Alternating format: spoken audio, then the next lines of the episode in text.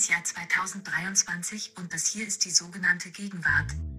So ist es, liebe Siri. Das hier ist die Gegenwart und ich bin Lars Weißbrot, Redakteur im Feuilleton der Zeit und mir gegenüber sehe ich meinen Kollegen Ijoma Mangold. Hallo Ijoma. Hallo Lars, es ist wie immer ein Vergnügen mit dir zu sprechen. Ijoma, wir wollen heute in dieser Folge über einen Mann reden, einen jungen Amerikaner. Äh, er heißt Sam Bankman Fried. Der ein oder andere hat vielleicht schon mal von ihm gehört. Ich würde einfach mal sagen, Sam Bankman Fried, ich glaube, das kann man wirklich behaupten, ist eine extrem gegenwärtige Figur und passt deswegen in unseren Gegenwartspodcast perfekt.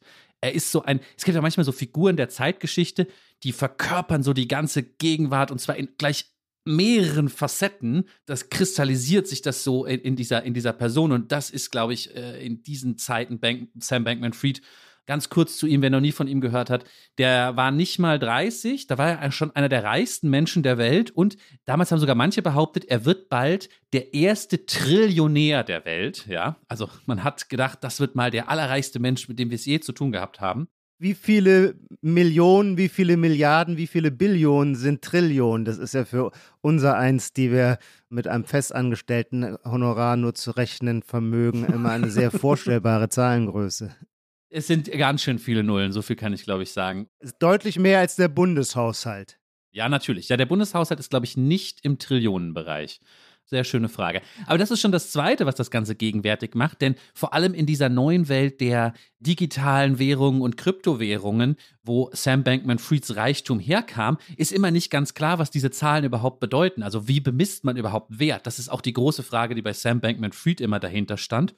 Und dann, und dann höre ich gleich auf mit unserem Teaser, der sich jetzt schon äh, lang auswalzt, aber ein paar Sachen muss man, glaube ich, sofort sagen, damit die Leute verstehen, warum Bankman Fried so interessant ist. Sam Bankman Fried gehört zu so einem ganz neuen Charaktertyp von Entscheidern, die die Welt in Wahrscheinlichkeiten betrachten. In dieses Wort wird, äh, glaube ich, später nochmal öfter vorkommen, in Expected Value, also dem erwarteten Nutzen, den man in Wahrscheinlichkeiten irgendwie ausdrücken kann. Und daraus haben sie ihre Philosophie gemacht und, das ist die letzte Pointe, dann höre ich auf, und dann keine egoistische Philosophie, wie man es von Reichen erwarten würde, sondern eine hochmoralische, eine altruistische Philosophie, die nennt sich effektiver Altruismus, ein echtes aus der akademischen Philosophie stammendes Konzept, das von diesem Mann Sam Bankman Fried genutzt wurde und er wollte nur deswegen so reich werden, weil er sein Geld spenden wollte, aber zahlengetrieben. Jedenfalls hat er das behauptet. Inzwischen, das muss man vielleicht auch noch vorweg schieben, steht er vor Gericht wegen einem Milliardenbetrug. Sein Imperium, it lies in shambles. Ja, es liegt in den Ruinen und ich würde sagen, wir beide als Gegenwartsbeobachter streifen da heute mal so rum durch diese Ruinen, die wir jetzt besichtigen können, durch seine Geschichte und fragen uns wie immer, was lernen wir da über unsere Gegenwart, wenn wir uns mit Sam Bankman Fried beschäftigen. Habe ich das gut zusammengefasst? Ja, ich glaube nur, dass du, aber ich bin selber mit Zahlen so schlecht. Ich glaube, dass du natürlich in deinem, in deiner Rede zwischen der amerikanischen und der deutschen Metrik hin und her gesprungen bist. Wenn du vorher von Billionen und Trillionen gesprochen hast, hast du die amerikanischen Billionen und Trillionen gemeint. Beim Milliardenbetrug hingegen wiederum die Deutschen, oder? Völlig richtig. Du hast mich schon ja. ertappt, Ijoma. Toll. Super, dass du das gemacht hast. Ich habe aus einem englischen Text einfach Trillionär übersetzt in Trillionär und das. Super, danke für den Hinweis. Das geht natürlich nicht. Gemeint ist natürlich ein Billionär auf Deutsch. Auf Deutsch ein Billionär, genau. Auf Deutsch ein Billionär. Das ist das Problem mit den Billiarden und Milliarden, wenn man Deutsch auf Englisch übersetzt. Bevor wir zu Sam Bankman Fried kommen, müssen wir uns um zwei andere Dinge kümmern. Erstens machen wir eine ähm, sehr freudige Ankündigung. Wir haben nämlich Nachwuchs bekommen. Ja, kleines Wortspiel, weil wir, das sind in dem Fall das Feuilleton der Zeit und der Nachwuchs ist nämlich ein neuer Podcast, der eigentlich gleich zwei Podcasts ist. Äh, man kann ihn alle, alle zwei Wochen hören und der heißt absolut super, super geiler Titel. Was liest du gerade? Ist wirklich perfekt. Was liest du gerade? Ist ein Literaturpodcast. Und unsere vier Kolleginnen und Kollegen, Iris Radisch, Adam Sobuschinski, Maja Beckers und Alexander Kammern sprechen da immer abwechselnd über entweder aktuelle Sachbücher oder aktuelle Romane. In den ersten beiden Folgen, die ich gestern schon gehört habe und die ganz, ganz toll sind, geht es um Daniel Killmanns neues Buch. Und das Hauptthema beim Sachbuch ist das Buch American Matrix oder Matrix von Karl Schlögel. Ja, wir machen hier, wir machen hier selten so, so Cross-Promo und so, aber ich möchte das wirklich allen unseren Hörerinnen und Hörern empfehlen. Wer sich für diesen Feuilleton-Podcast interessiert, interessiert sich garantiert auch für die anderen neuen Feuilleton-Podcasts. Das war ein sehr überzeugender, sehr authentischer Einstieg ins Cross-Promo. Ich gratuliere. Aber jetzt kümmern wir uns um den Gegenwartscheck. Mein erster Gegenwartscheck kommt aus einer ganz anderen Welt als der der Krypto-Trillionen. Er kommt aus der guten alten Manufaktumwelt, da gibt es das jedenfalls natürlich auch. Was ich beobachtet habe, dass in Cafés vor allem in letzter Zeit es eine Renaissance der künstlichen Blumen gibt. Und zwar ist der Clou bei den jetzt angesagten künstlichen Blumen nicht, dass sie versuchen, möglichst echten Blumen ähnlich zu sein, sondern sie sind gewissermaßen Schmuck sui generis, künstliche Blumen aus eigenem Recht, die nicht mehr versuchen, einem Vorbild, gewissermaßen der Imitatio der Realität nachzueifern, sondern sich einfach eines künstlichen Stoffes bedienen, um etwas an Blumen angelegtes zu kreieren. Sehr beliebt für diesen Stoff sind Blumensträuße, die sind aus Sisal-Stoff. Die zum Beispiel kann man direkt bei Manufaktum kaufen. Und das ist mein Gegenwartscheck. Äh, ähm, hm. Ich habe es leider noch nicht gesehen oder, oder mir ist es noch nicht aufgefallen. Grundsätzlich klingt es natürlich wie ein Trend. Ja, tickt alle Boxen beim Thema Trend. Ja, und früher würde man doch sagen, ging es in der Welt immer darum, dass man das Echte möglichst täuschend nachmacht, weil das mittlerweile technologisch ja gar kein Problem ist. Stichwort ähm, ChatGBT, wir können alles quasi authentisch, wir können die äh, unvollendete Symphonie von Schubert mit künstlicher Intelligenz zu Ende komponieren lassen und sie klingt täuschend echt, weil also das Ideal des täuschend Echten sowieso keines mehr ist, weil es immer zu und jederzeit realisierbar ist, versuchen auch die künstlichen Blumen nicht mehr wie täuschend echte Blumen auszusehen, sondern stellen ihre Künstlichkeit eigens ins Schaufenster. Also das ist der, wie will ich sagen, kulturgeschichtliche Kontext, in dem ich diese Renaissance der Sisa-Blume deuten möchte. Ja, du kriegst den Punkt auf jeden Fall, weil das ist sozusagen so ein toller Trend. Wenn es ihn nicht gibt, dann müsste man ihn erfinden. Ich muss jetzt, glaube ich, nur noch mal meine Augen offen halten, ob ich es auch wirklich irgendwo sehe. Durch einen Manufaktumkatalog habe ich jetzt schon länger nicht mehr geblättert. Das finde ich auch nicht mehr so ganz so ein Gegenwartsindikator. Da sind die Feuilleton-Texte, die sich daran abarbeiten, ja auch schon ein paar Jahre alt. Aber ähm, ich achte in den Cafés drauf und du kriegst den Vorschusspunkt erstmal, weil es einfach ein schöner kleiner Mini-Essay war, den du da jetzt entfaltet hast. Ich habe was, ähm, das hast du garantiert schon gesehen. Ähm, ich hoffe, du sagst mir nicht, dass ich zu spät bin. Es ist gleich ein Doppeltrend, ja. Gleich zwei Trends auf einmal. Und zwar, es gibt zwei neue Arten von Fahrradhelmen, die man jetzt sieht. Der eine, habe ich nachgeguckt, ist eine, von einer Firma namens Kloska oder vielleicht spricht man sie auch anders aus. Dieser Fahrradhelm ist, äh, das habe ich dann rausgefunden, äh, faltbar. Deswegen ist er vielleicht gerade so angesagt, weil die Leute können ihn dann zusammenfalten und besser in eine Tasche stecken, dann, wenn sie nicht mehr auf dem Fahrrad sitzen. Und man sieht das daran, der ist, ist so aus Kunststoff und hat so so Rillen ungefähr in der Mitte, so zwei. Wahrscheinlich sind das die Fallstellen, wo man sie zusammenfalten kann. Und jetzt kommt ein bisschen was für Nerds, für die Beobachtung. Danke auch an Tristan Herold bei Twitter, der zuerst darauf hingewiesen hat. Es gibt einen äh, ganz tollen Film namens Starship Troopers, basierend auf einem Buch von Robert Heinlein wo die ähm, Space Marines, diese Weltraumsoldaten, ganz ähnliche Helme tragen. Also ich muss jetzt immer an so äh, martialische Weltraumsoldaten denken, wenn ich diese Fahrradfahrer sehe. Ein bisschen so ähnlich ist es beim zweiten Trend, Hut, Helm, Hut sagt man nicht, nämlich der ist von Thousand, habe ich jetzt auch nachgeguckt. Und der sieht sehr retro, das hier ist Science Fiction, der sieht sehr retromäßig aus. Eher so wie so ein Baseballhelm oder so ein alter Mofa-Helm, hat so ein bisschen Retro-Farben. Oder man könnte auch sagen, wie so ein amerikanischer Soldat im Zweiten Weltkrieg oder so. Ist auch so ein Look, der, der nahe liegt. Und diese beiden Fahrradhelme, die versuchen, das alte Problem zu lösen. Wir wollen alle Fahrrad fahren, brauchen einen Helm, weil er schützt uns, aber die sehen so scheiße aus. Was können wir da machen? Das sind jetzt zwei neue Vorschläge, die sehe ich jetzt häufig. Aha, ich dachte, es sind zwei ganz unterschiedliche Antworten auf zwei unterschiedliche Probleme. Das eine, wie falte ich einen Helm, damit ich, wenn ich nicht mehr Fahrrad fahre, ihn nicht Stimmt. so blöd mit mir herumtragen muss. Und das andere, wie mache ich ihn so, dass er irgendwie retro-cool aussieht.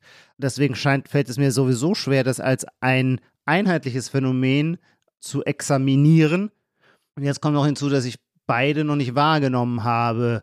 Die Summe aus diesen beiden Einwänden führt mich dazu, dir diesen Punkt zu verweigern. Darf ich noch eine Sache nachschieben, weil ich, äh, vielleicht, vielleicht überzeugt dich das bei uns in der Zeit, in einer der letzten äh, Kolumnen von Maxim Biller, wurde kurz erwähnt, in Berlin sieht er irgendwelche Mütter mit Kindern mit, mit Fahrradhelm und er sagt, die seien so wehrmachtsartig. Ehrlich gesagt weiß ich nicht, welchen von beiden er meint. Beiden könnte man das auf ihre, ihre eigene Art unterstellen. Wird jetzt ein Punkt draus, wenn ich darauf noch hinweise? Hm. Nee, Hm. nee. Ich bleibe jetzt mal bei meiner strengen Seh nichts. Position. Bei dir bewegt sich nichts im Gesicht. Nee, ich werde den Punkt nicht geben, aber auch weil es zu schön ist, wenn ich danach die ganzen Leserbriefe beantworten muss, die mir Blindheit vorwerfen und Tomaten auf den Augen, weil es doch offensichtlich sei, dass ich im Straßenbild etwas Entscheidendes verändert habe. Okay, okay. Du bist dran. Ich komme mit einem Vorschlag eines Hörers. Dieser Hörer, ich glaube, man darf ja den Namen immer sagen, Ehre wem Ehre gebührt, wenn er ihn selber schreibt, heißt Ulrich Beer.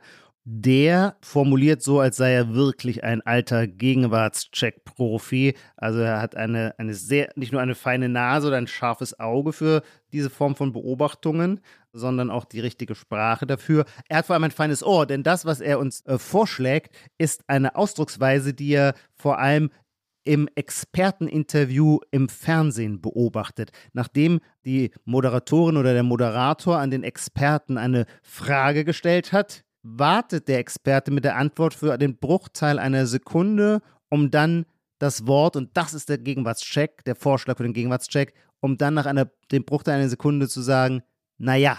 Und dieses Naja, und das finde ich sehr, sehr schön beobachtet, soll ausdrücken, ich bin ein Experte, der differenziert, aber natürlich nicht mehr so, wie man früher gesagt, der früher sich der Experte in sein Vokabular geschmissen hat und gesagt hat, Moment mal, da müssen wir jetzt sehr genau differenzieren, weil das ist so von oben herab Kommunikation. Deswegen wählt man ein Wort, das extrem umgangssprachlich ist, das aber eben doch dieses Nachdenken zusammen mit, diesem, mit dieser Verzögerung in der Antwort, dieses Nachdenken ausdrückt. Hier ist keine Sprachmaschine, hier ist auch kein Oberlehrer, hier ist nur jemand, der live vor der Kamera nachdenkt, um dann zu, naja, abwägenden Einordnungen kommt. Gerne auch indem er fortfährt, schreibt Ulrich Bär, es leuchtet mir ein. Schauen wir uns den Befund mal genauer an.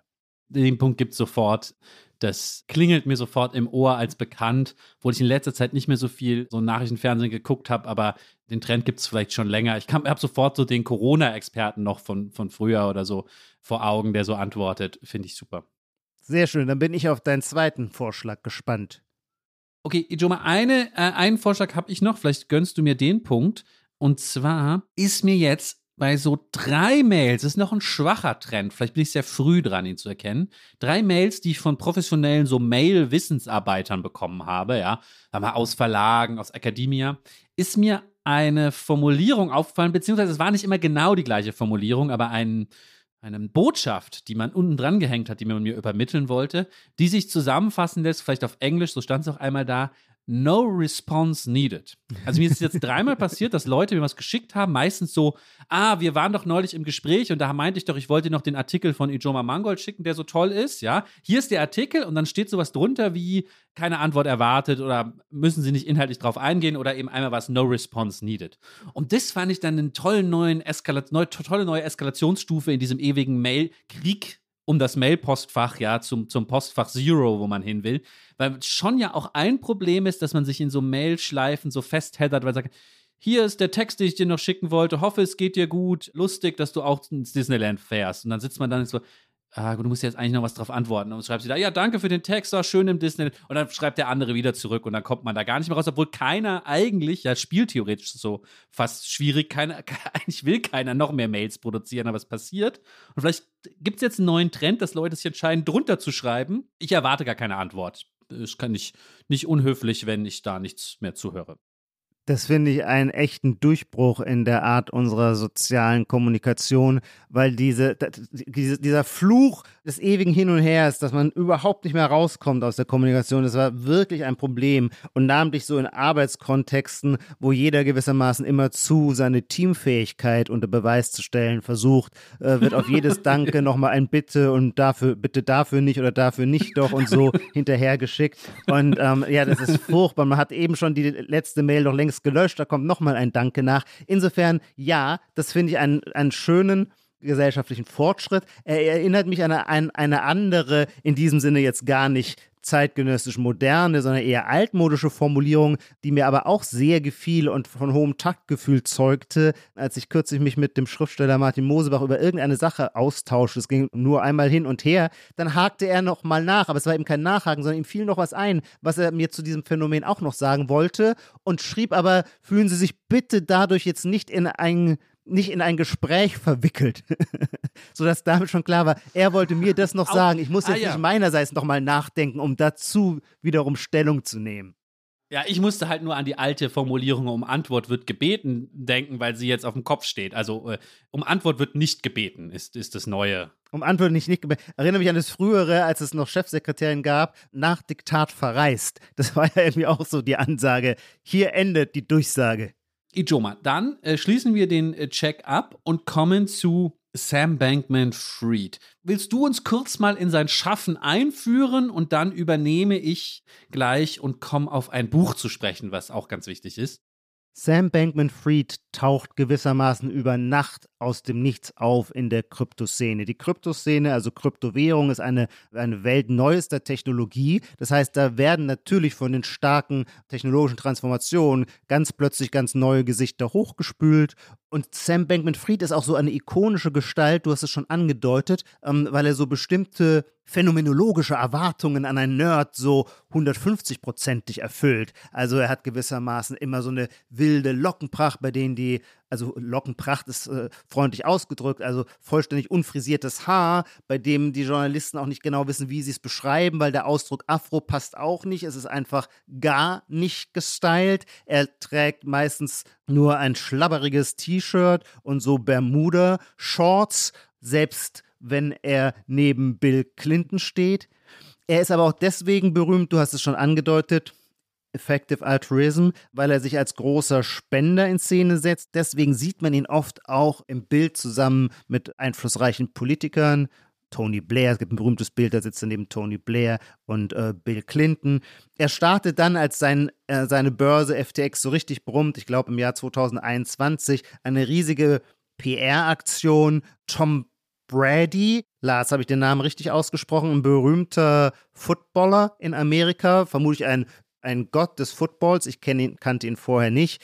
Und seine, wenn ich das richtig sehe, Lebensgefährtin Giselle Bündchen, das berühmte Model, steigen ein, um FTX zu promoten. Und plötzlich ist uns allen, wird allen klar, die die Nachrichten lesen, dass da so ein so ein Riesenbaby, der hat auch so ein Riesenbaby-Gesicht, plötzlich zu einer ganz zentralen Figur im Krypto-Universum wird.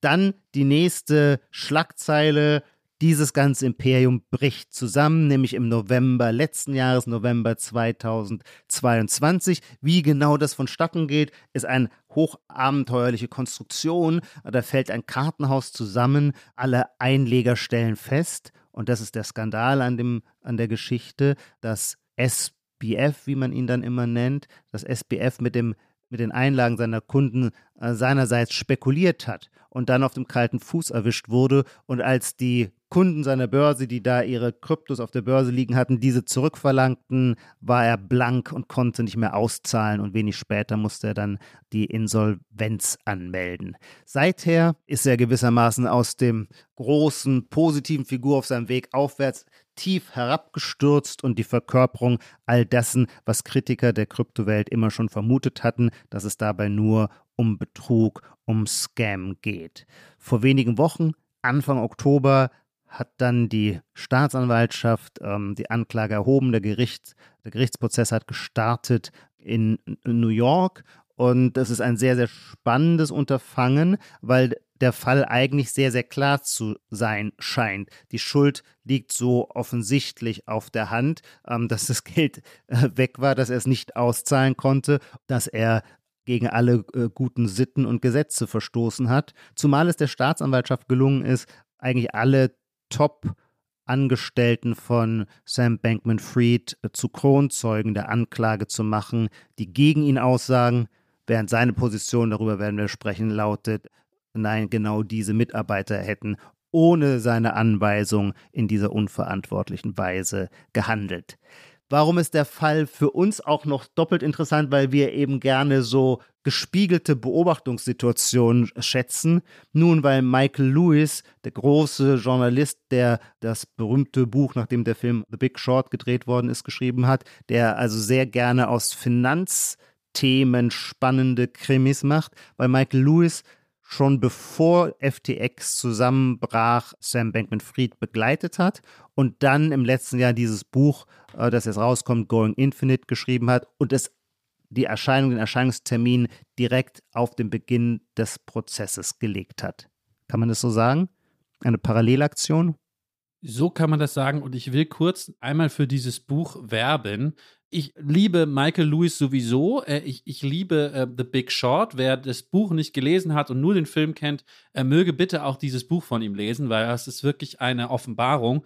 Und genauso wie damals, äh, als es um die Finanzkrise ging, ist es jetzt äh, für diesen Fall Sam Bankman-Fried. Ähm, jetzt spreche ich mal äh, als Journalist.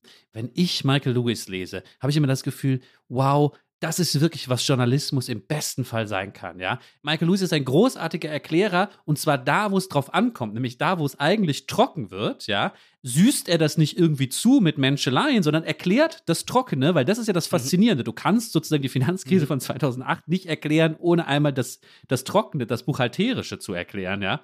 Er ist auch jetzt, glaube ich, kein Marxist oder so, also man darf sich da jetzt keine ähm, politische Erbauungsliteratur erwarten, aber er benennt die Verhältnisse auch immer klar. Ich fand es ganz interessant, in dem, ist so ein Nebenaspekt, aber in dem Sam Bankman-Fried Buch. Darf ja? ich diesen Satz rausschneiden und ja? posten? Er ist kein Marxist, also erwarten Sie bitte keine Erbauungsliteratur.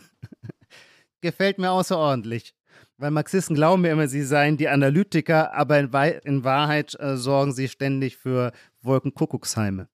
Ja, führen wir diese Debatte wann anders fort. Ich will nur ganz kurz sagen, aber Michael Lewis ist, ist, ein, ist ein harter Analytiker, weil er wirklich sagt, wenn es zum Beispiel um so Hochfrequenzhandel geht an der Wall Street, ja, da gibt es mal so einen Nebensatz, ja, ob das der Wirtschaft, der echten Wirtschaft so viel bringt, dass da jetzt jemand eine Millisekunde schneller irgendwelche Kurskorrekturen äh, vornehmen kann, das ist doch sehr fraglich, aber auf jeden Fall können die, kann die Rent Extraction, ja, also das einfach die Mitnahmementalität, das Abzweigen von Geldern der Wall Street damit noch perfekter durchgeführt werden. Also er lässt sich jetzt auch nicht irgendwie da einlullen, da rein, wie wichtig der Finanzhandel wäre, obwohl er das noch auch zu Michael Lewis selber mal dort angefangen hat. Er kennt eben diese Welt, da gibt es, das habe ich leider noch nicht gelesen, werde ich aber jetzt bald tun. Es gibt ein Buch aus den 80ern noch, es heißt Liar's Poker.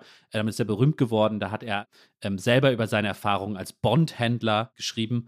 Wichtig ist auch, anderes Thema von Michael Lewis, über das wir gleich reden müssen. Seine große Frage ist immer, was macht es mit äh, verschiedenen Welten, der Finanzwelt, anderen Welten, wenn sie immer mehr mathematisiert und ähm, quantifiziert werden. Da gibt es eben dieses berühmte Buch auch verfilmt über Baseball, ähm, das heißt Moneyball und den Versuch, ein Baseballteam aufzubauen, nur anhand von harten Zahlenkriterien.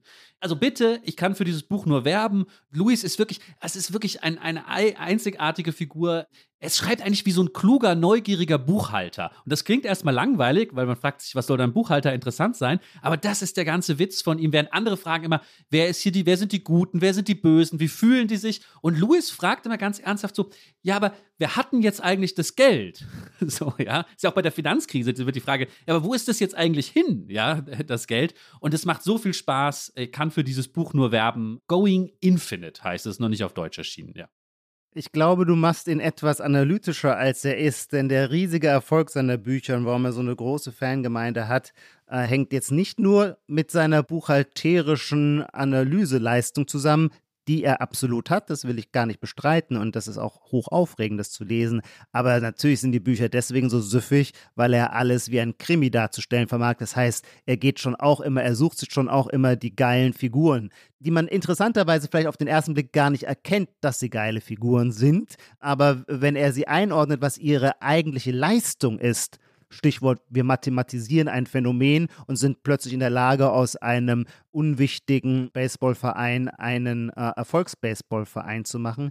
Dann geht einem auf, warum diese Figuren eben nicht blass sind, sondern kleine Genies. Das war im Falle von Sam Bankman-Fried anders. Der taucht gewissermaßen selber schon auf, als sei er eine Hollywood-Figur, die gewissermaßen Natural Born Hollywood-Figur. Deswegen er hatte eine ungewöhnlich attraktive Figur vor sich in diesem Fall. Was du über Michael Lewis gesagt hast, ähm, möchte ich ein bisschen anwenden auf mich selbst und zwar auf meine Faszination für dich. Also vieles, was mir so viel bringt im Gespräch mit dir und was mich dann an deinem Denken fasziniert, rührt daher, dass ich es selber gar nicht habe und diesen Blick auf die Welt gar nicht kannte. Und es fiel mir lange auch sehr schwer, genau zu benennen und beschreiben, wo deine Denkschule herkommt oder wie man die nennen kann. Es ist ja immer leichter, mit einem Phänomen umzugehen, wenn man ihm einen Namen geben kann. Deine Denkschule erschien mir aber so fremd und fern, dass ich immerzu nur merkte, wie fruchtbar und wie aufregend sie ist, aber ich fand nie ein Etikett dafür.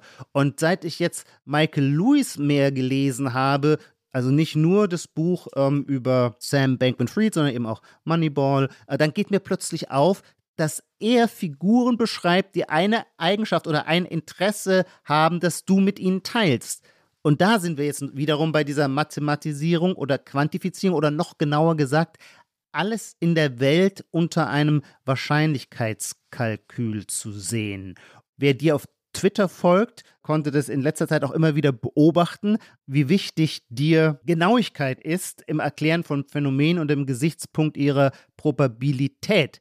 Michael Lewis hat interessanterweise ja auch ein wichtiges Buch geschrieben über den Nobelpreisträger Daniel Kahnemann und seinen israelischen Kollegen, den Psychologen, dessen Namen ich jetzt nicht exakt leider hinkriege, der mit T anfängt. Daniel Kahnemann ist ja wiederum ein, übrigens auch gerade in Finanzkreisen sehr beliebter Bestsellerautor mit seinem Buch Langsames Denken, Schnelles Denken. Und was ist der Zielpunkt dieses Buches? Es will uns vorführen, wie schlecht unser intuitives Denken in Bezug auf statistische Verteilungen und auf Wahrscheinlichkeiten ist. Fühlst du dich in meiner kleinen Beschreibung, erkennst du dich selbst darin wieder? Ich, ich habe halt das Problem, dass ich äh, gleich aus zwei Gründen äh, die Ähnlichkeit zu Sam Bankman-Fried sofort abstreiten muss. Also erstens ist ja die Frage für manche noch offen, ob Sam Bankman-Fried überhaupt so schlau ist, wie alle getan haben. Im Nachhinein ist man ja immer schnell dabei, oh nee, der war schon immer doof, ja. ja. Bin ich auch nach der Lektüre dieses Buches, wo, wo ich dann vielleicht Michael Lewis Perspektive, die manche auch als zu Sam Bankman-Fried freundlich kritisiert haben, doch irgendwie plausibel finde, der ist schon sehr schlau, ja, das ist nicht sein Problem sozusagen. Und so schlau bin ich eben nicht. Das muss ich jetzt einmal sagen. ja, Entschuldigung. Das zweite ist aber natürlich jede Nähe, die mich jetzt, äh, jede Nähe zu Sam Bankman Fried äh, hat ja jetzt auch plötzlich was Verruchtes, weil man dann denkt, das ist ja jetzt nur kein mhm. gutes Vorbild gewesen, ja, für irgendwas im Leben. Aber ja. ich merke natürlich, mit meinen bescheidenen Mitteln teile ich schon so eine Art Perspektive, wie sie Michael Lewis da beschreibt, die so ein Bankman Fried auf die Welt hat, eine von unklaren Wahrscheinlichkeiten getriebene Perspektive. Dieses Unklare ist, glaube ich, immer so ein bisschen die Ergänzung, die man noch dazu sagen muss. Und ich mache es gerade an so ein paar Beispielen fest, weil das, glaube ich, ganz interessant ist, um unsere Gegenwart und diese Person und diese Perspektive zu erfassen, ja. Ich glaube, das schönste Beispiel ist aus der frühen Karriere von Sam Bankman Fried. Er fängt nämlich an oder wird eingeladen zu einem Vorstellungsgespräch oder einem Assessment Center bei einer, ich glaube, dann irgendwie fast mythischen Wall Street Firma, über die man lange auch wenig wusste. Sie heißt Jane Street und sie ist auch so im Bereich Hochfrequenzhandel und so super Eierkopf Wall Street ich würde fast sagen, Manipulation, die würden es natürlich so nicht nennen, ja, aber Getrickse äh, äh, unterwegs. Die suchen sozusagen, da war Sam Bankman-Fried war so ein gelangweilter, perspektivloser Physikstudent am MIT und so Leute suchen die sich dann und laden die ein und gucken, ob die ungefähr das können, was man bei Jane Street braucht. Und dafür unterziehen sie so spielerischen Tests, die Leute, ja.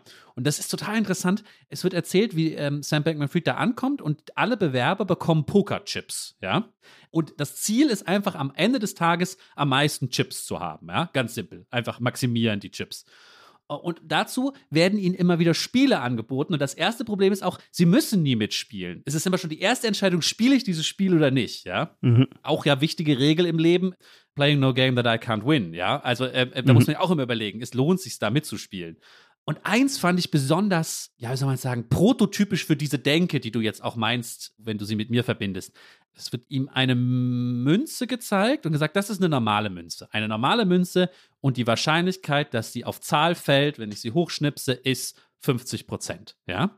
Es gibt mhm. aber, und das wird ihm auch gezeigt, noch neun andere Münzen. Insgesamt sind es zehn Münzen. Die anderen neun, ja, sind alle nicht fair. Heißt, die Wahrscheinlichkeit, dass sie auf Zahl fallen, ist nicht 50 Prozent. Es ist irgendwie anders.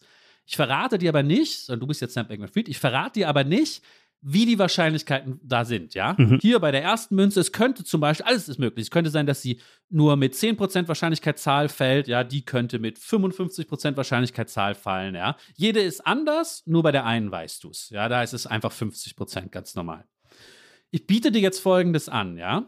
Du darfst 100 Mal werfen, diese 10 Münzen, mhm. ja. Immer wenn du Zahl bekommst, kriegst du einen Pokerchip von mir. Wenn Kopf fällt, kriegst du keinen Pokerchip. Ja, das ist das Spiel. Mhm. So, weil das aber noch nicht kompliziert genug ist, muss ich dich dann fragen, was willst du zahlen, um dieses Spiel mit mir zu spielen? Wichtig ist schon mal erstmal, es wird auch schön beschrieben und das soll auch sozusagen Sam Bankman-Frieds Talent dann sein, während andere eine halbe Stunde brauchen, überhaupt die Spielregeln zu verstehen, sind eben so Leute wie Sam Bankman-Fried schneller und haben schon verstanden, worum es ungefähr geht. Ja, wir beide mhm, rätseln dann mhm. noch. Anders als ich jetzt. So mhm. Ja, ich, ich brauche dafür auch ewig. Weil erstens muss man ja sagen, das Spiel ist mindestens 50 Pokerchips wert, weil du könntest ja einfach die Münze, die fair ist, nehmen, ja, und werfen. Und dann hast du eben, wenn die Wahrscheinlichkeiten ja fair sind und man einfach davon ausgeht, dass ähm, du nicht Pech hast, sondern so würde man ja denken, dann würde sie 50 mal Zahl fallen und du hast 50 Pokerchips, ja. Und du könntest aber auch die anderen ja ein bisschen ausprobieren, ja? Und gucken, findest du eine, die vielleicht 90% Zahl fällt, dann kriegst du 90 Pokerchips, wenn du die gefunden hast, ja?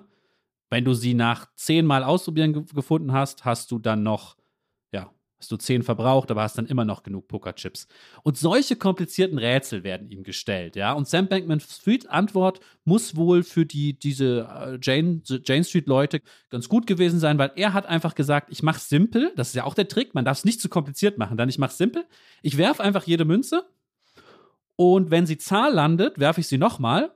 Spricht ja dafür, dass sie vielleicht öfter Zahl landet. Sobald sie Kopf landet, nehme ich die nächste. Mhm. Und damit hat er ganz gut abgeräumt oder die Idee war zumindest gut genug, dass die Jane Street Leute gesagt haben, genauso Leute brauchen wir hier, die mit unserem Superbrain ETF Margen ausnutzen, Handel irgendwie uns Milliarden hier reinscheffeln.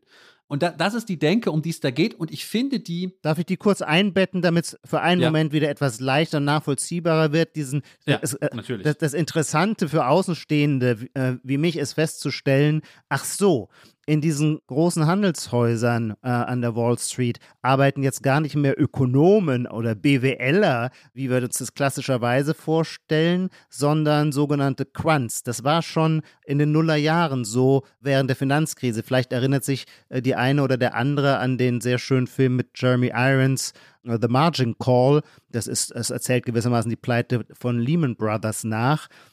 Und da spielt Jeremy Irons den CEO von einer Bank und irgendwann kommt jemand zu ihm und sagt, ich glaube, wir haben hier ein Riesenproblem. All unsere Wetten könnten wie ein Kartenhaus zusammenfallen. Äh, und dann sagt Jeremy Iron, erklären Sie mir mal diese Produkte, die wir da verhökern. Erklären Sie es mir, als sei ich ein Vierjähriger. Und dann pausiert er kurz und sagt, nein, als wäre ich ein Golden Retriever.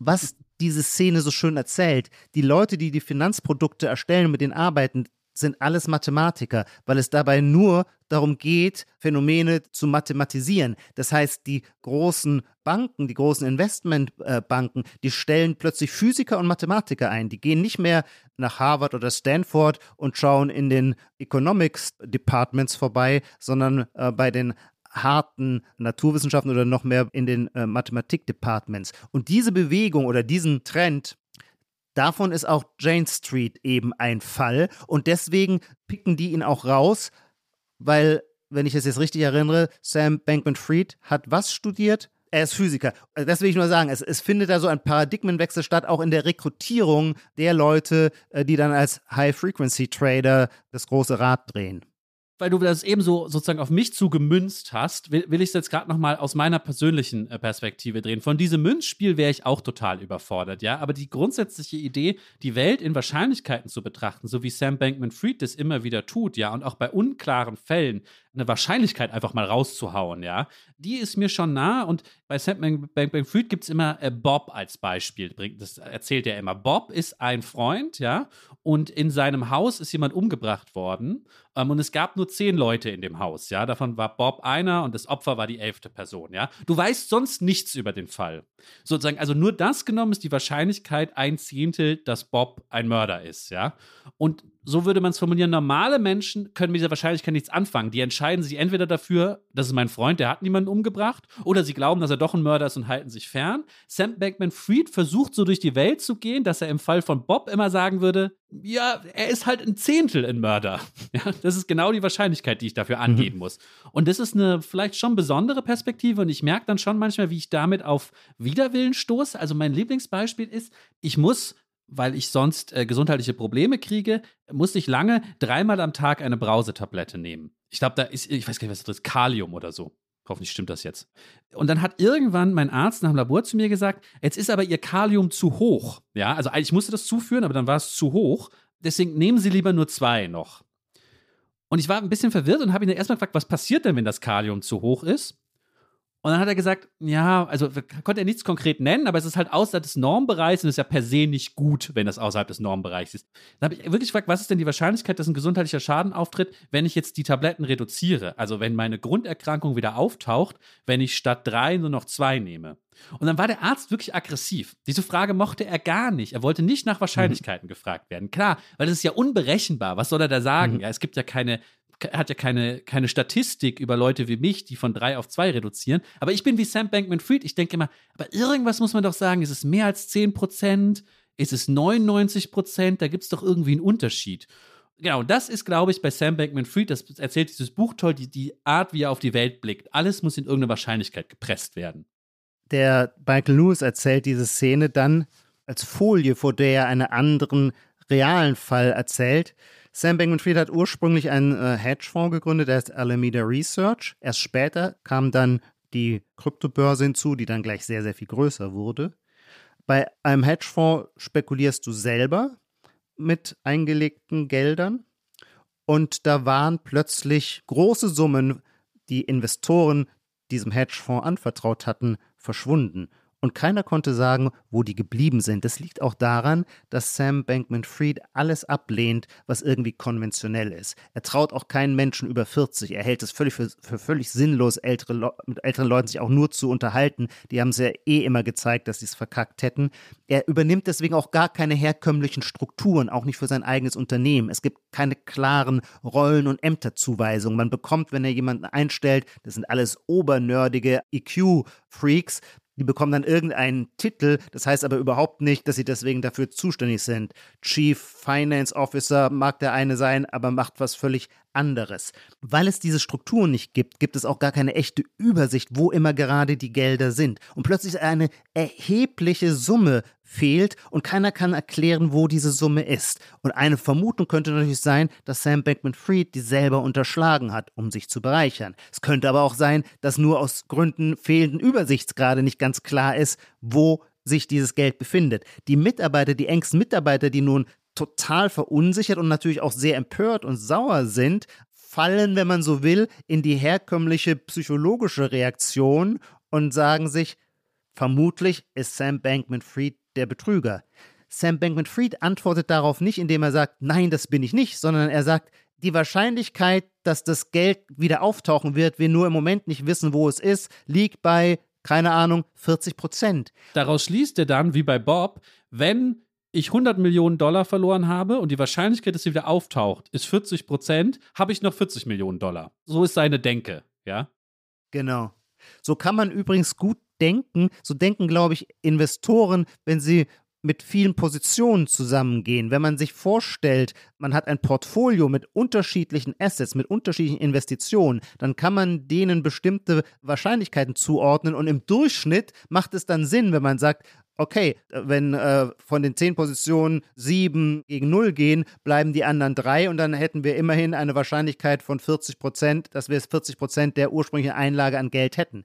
Das heißt, in dem Moment, wo man diversifiziert, macht dieses Risikodenken absolut Sinn und es ist auch das Verfahren, dessen sich jeder Portfolio-Manager bedient. Wo es allerdings lebensweltlich nicht umsetzbar ist, ist, ja, wie verhält man sich in einer sozialen Situation, wo es diesen Verdacht gibt, ähm, dass der Chef möglicherweise dieses Geld unterschlagen hat. Interessanterweise kommt es dann zu etwas, was äh, Michael Lewis ein Schisma nennt. Schisma ist ja eigentlich die, die Trennung der Ost- und der Westkirche im frühen Mittelalter. Das überträgt der Michael Lewis, dass diese eingeschworene äh, Gemeinschaft bei Alameda Research da gehen jetzt einige wichtige Figuren von Bord und zwar mit den schwersten Vorwürfen. Sie reden auch nach draußen schlecht über diesen Chef und werfen ihm vor, er habe Geld veruntreut. Interessanterweise nach diesem Schisma tauchen die vermissten Summen tatsächlich wieder auf, weil es tatsächlich nur äh, bei einer anderen Kryptobörse irgendein Computerproblem gab, sodass äh, diese Position nicht richtig zugeordnet werden konnte. Das wird später noch, darauf kommen wir gleich, eine Rolle spielen für, für Mike Lewis Gesamturteil über Sam Bankman Fried. Was ich sagen will, ist, wenn dir das Denken von Sam Bankman Fried vertraut vorkommt und du dich selbst darin erkennst, dann muss man allerdings zu deiner Ehrenrettung sagen, dass du vom Typus her jemand ganz anderes bist. Denn, und das hat sich jetzt, glaube ich, schon angedeutet, du bist jemand, der mit Menschen kommuniziert, der sie anschaut, der ihre Reaktionen antizipieren kann, der auf ihre Mimik reagiert. Das sind alles Eigenschaften, die Sam Bankman-Fried erklärtermaßen nicht hat, nicht kann. Das ist wahnsinnig schwierig für ihn auch Chef zu sein, weil seine Mitarbeiter aus ihm nie schlau werden. Nicht nur seine Mitarbeiter, alle Menschen, schreibt Michael Lewis und würde Sam Bankman-Fried auch selber immer wieder sagen, niemand wird je aus ihm schlau. Und irgendwann realisiert er, er muss dieses kleine soziale Einmaleins sich mühselig wie ein Theaterprogramm antrainieren, dass es sinnvoll ist, wenn jemand anderes zu ihm spricht, dass man lächelt, dass man nickt, damit der andere das Gefühl hat, man hat zugehört. Es fällt Sam Bankman-Fried wahnsinnig schwer, anderen zuzuhören, weil er sich sowieso für so intelligent hält, dass er nicht davon ausgeht, dass von außen eine Information zu ihm herangetragen werden könnte, die für ihn von Gewinn ist. Und so macht er quasi so eine Art Mimicry, damit die anderen Leute äh, nicht die Nerven verlieren und denken, sie hätten es hier mit einem Computer zu tun. Interessant, Stichwort Computer sehr oft auch bei Interviews, die man, er wurde irgendwann ein riesiger Medienstar und er war äh, bei Bloomberg und überall ständig vor der Kamera in Interviews. Man wird dabei feststellen, dass seine Augen immer unterhalb der Kamera hin und her laufen. Woran liegt es? Er kann sich nicht lange auf so einen langweiligen Journalisten konzentrieren mit seinen blöden Fragen. Deswegen spielt er währenddessen immer Videospiele. Und damit haben wir einen nächsten wichtigen Punkt, der zu diesem Themenkomplex gehört, Gamification du erinnerst dich vielleicht, wir hatten mal eine Folge gemacht im Januar 2021, da gab es gewissermaßen den Aufstand der Retail-Investoren, GameStop. Und in diesem Kontext war immer die Rede davon, dass das Spekulieren an der Börse für den Kleinaktionär ähm, jetzt immer mehr die Form eines Computerspiels annimmt, in dem die Apps der sogenannten Neo-Trader wie New Republic oder Scalable ihre Benutzeroberflächen so gestalten, dass man das Gefühl hat, man sei in einem Computerspiel mir ist jetzt aufgegangen, dass das noch ein sehr oberflächliches Verständnis der sogenannten Gamification ist. Und Michael Lewis verwendet diesen Begriff eine Ebene tiefer, nämlich in der, die wir eben schon angesprochen haben. Gamification ist eben auch ein Moment von Quantifizierung und von einem probabilistischen Denken. Hier kommt beides wieder zusammen. Der Sam Bankman-Fried, der in Wahrscheinlichkeiten denkt und in journalistischen Interviews gleichzeitig seine Videospiele spielt. Das Ganze ist ja eigentlich schon spannend genug, wobei sich der ein oder andere vielleicht entweder jetzt fragen könnte, hm, hm, hm, Leute an der Börse haben irgendwie mit Wahrscheinlichkeiten zu tun. Ja, das ist, hat sich ja zugenommen. Da gibt es die große Schirmacher-These immer. Nach dem Ende des großen, ähm, des Kalten Krieges, des großen Ost-West-Konflikts brauchte der, der amerikanische industrielle Komplex die ganzen Physiker nicht mehr. Dann sind die alle an die Wall Street gegangen und haben da alles noch komplizierter gemacht. So, also diese alte Ideengeschichte davon, ja. Ja, okay, das ist schon so. Aber ist jetzt auch nicht so überraschend, dass dort dort die Leute mit Wahrscheinlichkeiten äh, so, so zu tun haben und mit Wahrscheinlichkeiten denken. Ja, äh, du hast es ja schon beschrieben, so würden Investoren es ja dann vielleicht äh, oft machen. Jetzt kommt aber hier noch etwas Krasses hinzu, etwas, was noch mehr Gegenwart ist. Als er noch am MIT ist, an der Uni, geht Sam Bankman-Fried zu einem, einem Vortrag eines äh, Philosophen aus England, der heißt William MacAskill. Und William MacAskill ist damals schon berühmt geworden, damit, dass er mit ein paar Kollegen aus Oxford eine neue ethische Bewegung gegründet hat. Eine ethische Denkschule, die aber gleichzeitig eine Bewegung sein soll. Und die nannte sich eben oder nennt sich eben effektiver Altruismus. Altruismus, ja, ist einfach hier nur die Idee, man soll möglichst so leben, dass man anderen möglichst viel Gutes tut und effektiv heißt hier eben, aber getrieben mit Zahlen, mit Wahrscheinlichkeiten, mit Genauigkeit, nicht aus dem Herzen, nicht aus dem Bauch heraus. Das Ganze, ich will es jetzt nicht zu sehr einführen, geht zurück auf äh, den großen äh, Moralphilosophen Peter Singer, einen Utilitaristen. Das Wort muss man an dieser Stelle auch einmal kurz erwähnen. Das heißt, Peter Singer stellt sich die Welt so vor, moralisch ist immer das zu tun, was am meisten Nutzen für die meisten Leute bringt, ja.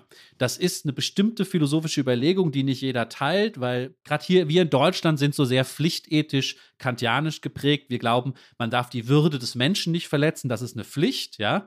Dem kann man entgegenhalten, nee, nee, jetzt sehr übertrieben, man kann die schon mal verletzen, wenn es möglichst viel Nutzenmaximierung für möglichst viele Leute bringt. Das wäre jetzt sehr fieser Utilitarismus. So denken aber eben diese effektiven Altruisten. Und jetzt kommt der nächste, fast schon geniale Schachzug von denen. Sie bieten jungen Leuten Lebenshilfe und Beratung an, wie sie möglichst viel Gutes tun, wie sie, hat man nochmal gesagt, wie sie Purpose in ihr Leben bringen, ja, wie sie wirklich äh, für andere was tun können. Und bei diesem Vortrag erklärt McAskill und Sam Bankman-Fried hört genau zu, es gibt drei Wege. Drei Wege auf dieser Welt, wie man sozusagen zahlengetrieben, wahrscheinlichkeitsgestützt möglichst viel Gutes bringen kann. Entweder man ist eben ein direkter Wohltäter. Das wäre das klassische Beispiel. Ich will Gutes tun, ich werde Arzt und gehe nach Afrika und heile da die Menschen oder so, ja? Darf ich kurz einwerfen, dass dieser erste Weg eben noch nicht zahlengetrieben ist, sondern der folgt eigentlich einfach der klassischen Vorstellung, ich möchte was Gutes für die Welt tun, Arzt ist ein helfender Beruf, in Afrika fehlen Ärzte, also äh, wähle ich jetzt nicht ein Studienfach, um reich zu werden, sondern ich studiere, schwöre den hippokratischen Eid und werde Arzt und gehe nach Afrika. Da ist jetzt in dem Falle noch überhaupt keine Kalkulation mit im Spiel, würde ich sagen. Stimmt, genau, die Kalkulation kommt erst gleich. Es gibt nämlich noch zwei andere Fälle. Er sagt, man kann auch in die Wissenschaft gehen oder man kann auch Politiker werden oder sowas, ja, Politiker oder Influencer. Und dann gibt es so einen Longshot. Also da ist es natürlich sehr schwierig, sich durchzusetzen, aber es könnte sein, dass du als Wissenschaftler, wenn du viel Glück hast, was erfindest, ja, und plötzlich mhm. Krebs heilst. Und dann hast du mhm. natürlich das maximal Gute getan in der Welt. Die mhm. Wahrscheinlichkeit, mhm. da wird es schon kalkülhaft, ist natürlich sehr klein, weil meistens forschst du da so vor sich hin, aber dein Impact auf das Leben der Menschen ist eher marginal, ja. Und bei in der Politik ist es sehr schwer, da wird dann nur einer Präsident in den USA und ob du der wirst und was du dann durchsetzen kannst, also ist auch ein ähm, äh, kompliziertes Spiel. Trotzdem würde bei diesem Kalkül wiederum eine Überlegung, die wir vorhin angestellt haben, auch gelten, nämlich natürlich ist die Wahrscheinlichkeit nicht sehr gering, dass du als Forscher auf ein Medikament kommst, das eine äh, schlimme Krankheit äh, heilen kannst. Aber das ist auch nicht so schlimm, wenn nämlich tausend Forscher diesen Weg gehen und von diesen tausend Forschern nur einer dann auf dieses neue Medikament, dieses neue Medikament herausfindet, ist deren Gesamtwirkung trotzdem größer, als wenn diese tausend Leute einzelne Ärzte in Afrika gewesen wären. Das, stimmt, das heißt, der ja. prognostizierte Nutzen hat halt immer so etwas Abstraktes, weil er auch hier wieder mit der großen Zahl arbeitet, wie bei einem gut diversifizierten Portfolio oder wie, auch das wäre äh, eine gute Analogie, wie bei sogenannten Risikokapital. Wenn du eine Venture Capital Firma bist, die also in neue, junge Startups Geld investiert, dann haben die alle eine ganz simple Faustrechnung. Neun der Unternehmen, in die sie investieren, werden pleite gehen und sie werden alles Geld, das sie da reingesteckt haben, verlieren. Das zehnte allerdings hat dann einen äh, solchen Return on Investment, dass es ausgleicht die neun anderen Verluste. Und genauso könnte man auch über die äh, 1000 Leute, die nach Harvard gehen, um zu forschen. 999 bringen nichts raus und wären insofern eigentlich besser als Ärzte in Afrika eingesetzt worden, weil der Tausendste aber das Antipolio-Medikament herausgefunden hat, ist die Wirkung die effektive Wirkung für die Menschheit viel größer. Jetzt kommt aber noch eine dritte Option ins Spiel, die McAskill damals vorstellt. Und das ist die entscheidende. Das ist der ganze Witz von effektivem Altruismus. Das ist ihre Lebensberatung, mit der sie groß geworden sind. Sie sagen, du kannst noch was anderes machen. Du kannst einfach an die Wall Street gehen oder irgendwo hin, wo man sehr, sehr viel Geld verdient. Und dann nimmst du dieses Geld und spendest es. Die effektiven Altruisten wussten auch immer ganz genau, wofür man spenden soll, weil da sie sich natürlich sehr viel zahlengestützte Überlegungen gemacht haben. Lange war ihr Lieblingsbeispiel das Malarianetz, das sehr billig ist, aber die Anzahl an Leben, die du damit rettest, pro Dollar, den du reinsteckst, ist mhm. sozusagen der höchste Wert, den du kriegen kannst, ja. Das mhm. hat natürlich alles seinen Grenznutzen. Irgendwann hat man genug Malarianetze, aber solange es noch nicht genug gibt, würde die empfehlen, spende doch dahin, ja. Vielleicht auch noch ein paar andere Vorschläge gehabt, was am effektivsten ist. Aber mach doch einfach ganz viel Geld, ja. Gerne auch, so in so einem bösen Wall Street-Konzern, mach ganz viel Geld und spende das. Das ist die dritte Überlegung. Und dann empfiehlt McEskill den Leuten vor sich, von denen er weiß, es sind diese jungen Physiker, wo die Wall Street gerne anklopfen, dass sie kommen sollen, dann empfiehlt er ihnen den dritten Weg, weil er noch, noch eine weitere Überlegung hinzufügt, eine technisch-philosophische Überlegung. Er sagt, wenn ihr nicht als Ärzte nach Afrika geht, wenn ihr nicht in die Krebsforschung geht, ist es sehr wahrscheinlich, dass jemand anderes als Arzt nach Afrika geht, dass jemand anderes in die Krebsforschung geht, ja euer einzigartiger Beitrag, den ihr da leistet, ja, der ist recht klein, weil wenn du nicht gehst, geht ein anderer. Wenn du nicht zu Jane Street an die Wall Street gehst und deine Millionen Boni spendest, dann geht da jemand anderes hin, der sie nicht spenden wird und für Lamborghinis und Quatsch ausgibt. Das heißt, am meisten Unterschied machst du, wenn du viel Geld verdienst und das spendest. Und das nimmt sich dieser wahrscheinlichkeitsbegeisterte Sam Bankman-Fried so zu Herzen, dass er eben nicht nur an die Wall Street geht, sondern danach sagt, ich baue ein ganzes Hedgefonds-Imperium auf und später eben diese Börse, diese Kryptobörse, die dann auch Milliarden bewertet ist und wirklich, das ist ja echtes Geld gewesen von, von Investoren. Ich glaube, 6% hat er für 2,1 Milliarden verkauft, ja, also nicht Krypto-Coins, sondern das war zumindest zum großen Teil echtes Geld, ja. Er macht es aber, sagt er selbst, nur um das dann alles weggeben zu können. Und er hat damit auch schon angefangen, während er noch nicht im Gefängnis saß, ja. Er hat schon angefangen, das Geld anderen Leuten zu geben, von denen er sich hoffte, dass sie dies wiederum möglichst effektiv für den Nutzen dieser Welt einsetzen können. Und das ist der andere Wahnsinn an dieser Geschichte von Sam Bankman Fried, der eben die große Figur des effektiven Altruismus war. Und mit seinem Sturz geriet natürlich auch der effektive Altruismus ins Wanken dann plötzlich, weil man gedacht hat, na, geht's hier mit rechten Dingen zu. Für mich ist der effektive Altruismus, ich habe ihm immer, bin ihm immer schon sehr skeptisch begegnet, weil mir seine sein Abstraktionsgrad, in den die effektiven Altruisten natürlich gerade ihre Stärke sehen, der stimmt mich misstrauisch, weil man sich unter diesem Abstraktionsgrad auch so toll selber in die Tasche lügen kann. Eindeutig ist ja, das würde Sam Bankman Fried auch gar nicht bestreiten, dass er ein absoluter Außenseiter ist, der schwierig, große Schwierigkeiten hat, ich sagte es bereits, überhaupt sozial zu kommunizieren. Der war zu Schulzeiten, alle seine früheren Klassenkameraden erinnern sich an ihn immer nur als ein als jemand, den man kaum wahrnahm, mit dem man nicht sprach, der irgendwie ein, ein seltsamer Kerl war. Für ihn ist Effective Altruism so etwas wie eine neue Sinnstiftung. Macht plötzlich alles Sinn. Und zwar warum? Weil der effektive Altruismus gerade nicht auf die konkrete menschliche sagen wir mal, Mitleidsbeziehung zu einem anderen abstellt, sondern nur auf die abstrakte Effizienz der Wirkung. Und mit, mit abstrakten Wirkungsgraden kann Sam Bankman-Fried umgehen, mit unmittelbar direkten Menschen nicht. Das heißt, diese Philosophie ist wie zugeschnitten auf Autisten. Sam Bankman-Fried ist in diesem Sinne ein seelischer Autist, der sich darauf stürzt und dann auch feststellt, dass er plötzlich, du hast das Wort auch schon gebraucht, ein Purpose hat. Und er wird sowohl für seinen ursprünglichen Hedgefonds Alameda Research wie später für FTX vor allem andere Effective All-True effektive Altruisten einstellen, weil sie auf diese Weise eine Weltanschauung teilen. Und das ist nun doch hochinteressant. Das war mir vorher nicht klar. Ich hatte natürlich immer schon von effektivem Altruismus gehört, aber dass das eine ganz große soziale Bewegung einer jungen Generation von überdurchschnittlich intelligenten High-Performern ist, das war mir in diesem Ausmaß nicht klar. Ja, man wusste, Elon Musk ist auch ein Anhänger von effektivem Altruismus. Ja, im Silicon Valley spielt diese Philosophie eine große Rolle, aber wie sehr, wie stark, also mir war nicht klar, ich glaube, es gibt wirklich gewissermaßen eine psychologische Lücke in den Herzen dieser hochintelligenten Leute, die sich entfremdet fühlen von ihrer Mitwelt, vielleicht auch wegen ihrer Intelligenz. Und jetzt kommt ein rein gewisser zerebrales Weltverbesserungsprogramm, auf das sie direkt ansprechen können und äh, so entwickeln sie neue Gemeinschaften. Das werden, glaube ich, keine echten Freundschaftsgemeinschaften. Dazu sind sie dann doch zu autistisch, aber sie können am selben Strang ziehen. Deswegen haben wir diese lustige Situation, dass bei der, ich hatte sie vorhin angesprochen, bei dem Schisma, wo ein Teil der Angestellten die Firma verlässt, werfen jetzt effektive Altruisten anderen effektiven Altruisten die entweder Verdummbeutelung oder Hinterziehung von Geldern vor und streiten sich plötzlich miteinander worüber?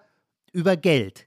Und gleichzeitig, und das ist so ein Grund für, für meine Skepsis oder für mein Misstrauen, scheint mir in dieser Philosophie im Wesentlichen ein neues Leistungsethos verborgen zu sein. Es geht darum, High-Performern noch stärkere Motivationsgrundlagen zu verschaffen. Und ich glaube, das, was die eigentlich triggert oder was, was sie so motiviert, ist jetzt nicht in dem Sinne ein moralischer Wert, sondern es ist eigentlich auch wieder ein narzisstischer Wert, sich nämlich auch darin allen anderen überlegen zu wissen, dass sie ihr Verhältnis zur Welt in Zahlen ausdrücken können, dass sie beweisen können, dass sie nicht nur die klügsten sind, sondern auch die reichsten und damit auch noch die besten Menschen. Das ist also so das, was man früher das schöne, wahre, gute äh, genannt hat. Alles soll in einem zusammenkommen. Es reicht ihnen nicht mehr nur erfolgreich, nicht nur klug zu sein, nein, sie wollen darin auch noch die Besten sein. Und das für gewissermaßen eine moralische Qualität zu nehmen, ich glaube, wer das tut, täuscht sich über die Attraktivität von Geld. Geld ist in der Regel ab einer bestimmten Summe nicht mehr für sich selbst attraktiv, sondern immer nur als Beweis einer anderen Eigenschaft. Und hier wird Geld genutzt als Beweis der Eigenschaft, nicht nur klüger, sondern auch besser als alle anderen zu sein. Das ist total spannend, dass du das als so eine Leistungsethik betrachtest, weil Jetzt mache ich ganz kurz ein bisschen Philosophie, so laienhaft, wie mir das nur möglich ist. Ich kenne mich in der Moralphilosophie da auch nur wenig aus, aber der eben schon genannte Philosoph Peter Singer, von dem gibt es eben das ganz berühmte Beispiel mit dem ertrinkenden Kind. Du läufst in einem Teich vorbei und dort ertrinkt ein Kind.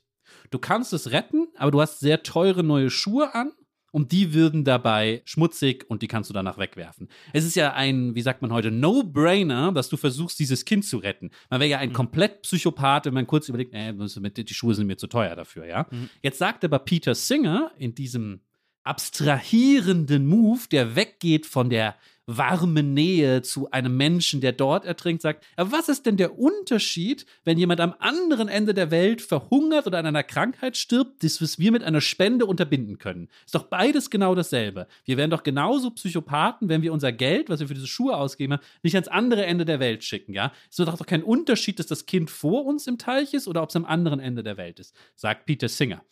Und ein Einwand, ein philosophischer Einwand gegen eben diesen Singer-Utilitarismus und damit auch den effektiven Altruismus war immer, ja, okay, aber überfordert uns so eine Moral nicht. Muss moralische Haltung nicht so sein, dass wir prinzipiell ihr gerecht werden können. Wenn wir für alles Leid auf der ganzen Welt gleich verantwortlich wären, wäre das doch eine Überforderung, dass das fast kein vernünftiger Moralbegriff mehr sein könnte. Mhm. Und da passt jetzt natürlich gut deine Antwort, dass dann vielleicht so jemand wie Sam Bankman-Fried sagt, gerade diese Überforderung ist interessant, weil ich, ich kann mhm. sie meistern. Ich kann genau. diese Überforderung ertragen. Ich bin noch besser als die anderen und ich kann mit meinen Milliarden noch mehr moralische, moralische Last auf meine Schultern irgendwie heben. Das fand ich ganz spannend, dass das ja ein Gegenargument ist gegen Singer, was ja hier zum, zum psychologischen Attraktivitätsmerkmal wäre, dieser Leistungsethik. Man könnte den effektiven Altruismus aber auch versuchen, mit seinen eigenen Waffen anzugreifen. Und da würde ich sagen, diese Philosophie setzt voraus, dass ihre Effizienzkalküle stimmen. Woher wissen wir denn, ob Effizienzkalküle stimmen? Das sind ja in Wahrheit auch nur Prognosen, Voraussagen auf die Zukunft. Das ist eine Wette, eine These. Wenn man das Geld dafür einsetzt, dann wird es höchstwahrscheinlich zu dem und dem Ergebnis kommen. Jetzt versuche ich das mal anzuwenden auf Sam Bankman-Fried, der bekanntermaßen eben nicht nur für die großen Weltgeißeln Geld gespendet hat, wie Malaria oder äh, Pandemievorbeugung, sondern auch der wichtigste Spender für Joe Biden in dessen letzten Präsidentschaftswahlkampf war. Er war überhaupt ein großer Spender für die Demokratische Partei. Jetzt könnte man sagen, der Vorwurf lautete da immer, das tut er ja nur, und das stimmt schon auch, er hat ganz viele Politiker unterstützt, solche, die er gerne im Kongress haben wollte, damit sie zu einer guten gesetzlichen Regulation, Regulierung von Kryptobörsen kommen. In Amerika sind viele Kryptogeschäfte äh, noch nicht erlaubt, weil sie noch gar nicht sinnvoll reguliert sind. Und die meisten großen Kryptobörsen sind auf den Bahamas oder in Hongkong oder sonst wo über die Welt verteilt, wo sie eine lockere Regulatorik genießen Sam Bankman-Fried entschied sich für FTX. Er will einen anderen Weg gehen. Er will die äh, amerikanische Legislation dazu bringen, einen regulatorischen Rahmen zu schaffen, unter dem seine Börse dann auch in den USA erfolgreich arbeiten kann. Dafür hat er viel Gelder gespendet. Das kann man ihm so auslegen, dass man sagt, es geht bei diesen Spenden ja nur um seinen eigenen Zweck. Oder aber man könnte sagen, er sollte eigentlich alles Geld da hineinstecken, dass es zu einer guten Regulierung von Börsen für ihn kommt, weil dann seine Börse noch viel, viel erfolgreicher wäre. Und erst wenn seine Börse noch viel, viel, viel erfolgreicher ist, dann hätte er im Endeffekt noch mehr Geld, das er dann in einem weiteren Schritt spenden kann. Was dieses kleine Beispiel ausdrückt, meint, wann ziehen wir eigentlich den Schlussstrich, wann es nicht mehr darum geht, noch mehr Geld zu verdienen, sondern zu spenden. Man könnte ja sagen, nein, erstmal ganz lange nicht spenden, sondern alle Gewinne wieder reinvestieren, um noch mehr Gewinne zu erzeugen. Und irgendwann, so wie es klassischerweise übrigens auch ist, Firmenpatriarchen machen ihre Stiftung ja erst dann auf, wenn sie im Ruhestand sind. Irgendwann, ganz am Ende, wird dann gestiftet. Das heißt aber, der effektive Altruismus ist ja keine Sache, da unterschreibt ja keiner auf dem Papier und sagt, okay, jedes Quartal, mit jeder Abrechnung im Quartal werde ich äh, 50 Prozent meiner Gewinne stiften, sondern das, jeder effektive Altruist hat das in seiner eigenen souveränen Entscheidung. Das finde ich auch einen ganz starken Einwand gegen diese konsequenzialistische Prämisse.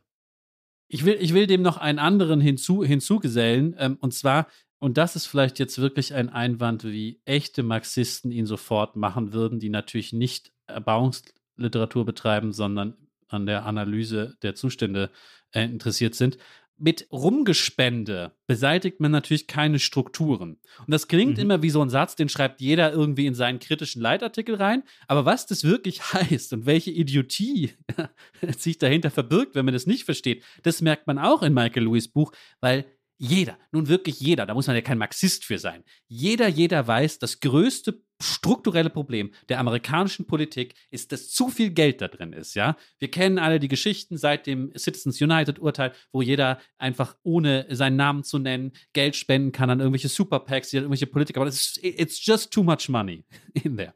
Ja. Sam Bankman-Fried sagt das Gegenteil. Er guckt sich mit seiner Naivität, mit seinem, äh, ja, in Anführungszeichen, ähm, autistischen Blick, schaut er sich amerikanische Politik an und denkt, ja, das ist das Originalstat, There isn't enough money in politics. Er muss einfach noch viel mehr Geld spenden, dann kriegt er das Ergebnis, was er will. Da raufen sich ja jedem die, die Haare, kann sie, rauft sich ja jeder die Haare und denkt, er hat überhaupt keinen Sinn für strukturelle Probleme. Der Mann, ja gut, das kommt vielleicht auch mit dem effektiven Altruismus dann, dass man die Strukturen gar nicht mehr, gar nicht mehr sieht. Oder würdest du sagen, und jetzt psychologisieren wir wie im psychologischen Roman des 19. Jahrhunderts, er sucht diese zynische Pose, weil es ihm ein Vergnügen ist, äh, die Öffentlichkeit durch kontraintuitive Sätze vor die Stirn zu stoßen, nach dem Motto, eure Moral ist so bieder, meine Kälte ist viel effektiver vielleicht lassen, lassen wir das psychologische und lassen wir auch das individuell moralische Urteil über Sam Bankman Fried offen. Ich kann nur dieses Buch von Michael Lewis empfehlen, dem man, wie gesagt, vorgeworfen hat, er wäre zu hätte sich zu sehr erweichen lassen von Sam Bankman Fried, wäre zu sehr auf seiner Seite. Es gibt andere Berichterstattungen, die man ergänzend lesen kann, die in dem Typen den schlimmsten Kerl von allen sieht. Ich traue mich da jetzt gerade nicht mehr ein Urteil zu fällen. Ein Gericht wird das bald tun. Ein Gericht wird es bald tun und ein Punkt, ich bin fasziniert von dieser Figur, ich finde die hochinteressant. Sie hat mit Krypto übrigens gar nichts zu tun. Also ich selber jetzt auch als Bitcoiner finde das auch fast intellektuell enttäuschend. Alle seine Fähigkeiten haben jetzt überhaupt nichts äh, mit der Faszination von Bitcoin zu tun, sondern sind, spielen auf einem ganz anderen Feld. Was hier verhandelt wird, ist einfach ein ganz klassischer Betrug. Wenn nämlich ein Unternehmen, in dem Fall eine Börse oder auch Alameda Research, ein Hedgefonds, mit Einlagen der Kunden oder bleiben wir bei dem Fall der Börse, mit Einlagen der Kunden einfach spekuliert, ohne dass die Kunden dieses wissen, ohne dass sie es abgesegnet haben. Das ist nicht nur sittlich verwerflich, sondern auch ganz simpel verboten. Also wenn das kein Betrug ist, wüsste ich nicht, was noch Betrug sein soll. Das, having said this, ändert es nichts daran, dass Sam Bankman-Fried einer der interessantesten und faszinierendsten, schaudererregendsten Betrüger ist, aber er bleibt für mich ein Betrüger. Und übrigens in, als Betrüger dann im Grunde ein sehr ordinärer, weil er macht einfach nur das, was halt jeder macht, sich an fremden, an fremdem Geld bedienen, um damit zu spekulieren. Ich möchte mit, mit einer Prognosefrage enden. Und zwar, um mein letztes Mal von diesem Buch zu schwärmen, dieses Michael Lewis Buch hat noch auf mich zumindest einen anderen starken Eindruck gemacht. Das ist vielleicht nicht Absicht, aber ich bin schon in diese Welt der Finanzindustrie wieder eingesogen worden. Und irgendwie, irgendwie stelle ich mir auch so ein Parallelleben vor, in der ich auch wäre. Und irgendwie ist da so eine Energie und so eine Verrücktheit und irgendwie auch so ein Spaß, mit diesen, mit diesen Werten zu, zu hantieren, dass ich mich da so ein bisschen nachsehne. Und dann habe ich mir tatsächlich, weil wir so oft drüber reden, du hast doch noch mal gerade einen tollen, können wir unten verlinken, einen tollen Text über Anlegerpsychologie und was man über sich lernt bei Zeit Online geschrieben. Weil du so viel drüber redest, habe ich mir zwischendurch irgendwie vorgestellt, ah, am liebsten hätte ich neben dem Podcast mit Ijoma auch noch einen Hedgefonds, wo wir sozusagen anlegen und dann aber auch so rumdiskutieren, was jetzt Sinn macht. Und meine ein bisschen quatschige Prognosefrage ist, stell dir vor, wir gründen morgen einen Hedgefonds und irgendein Trottel gibt uns eine Million, ist ja gar nicht so viel, aber eine Million Euro, um zu spekulieren. Wie lange dauert es, bis wir alles verspielt haben und nichts mehr haben? Drei Wochen.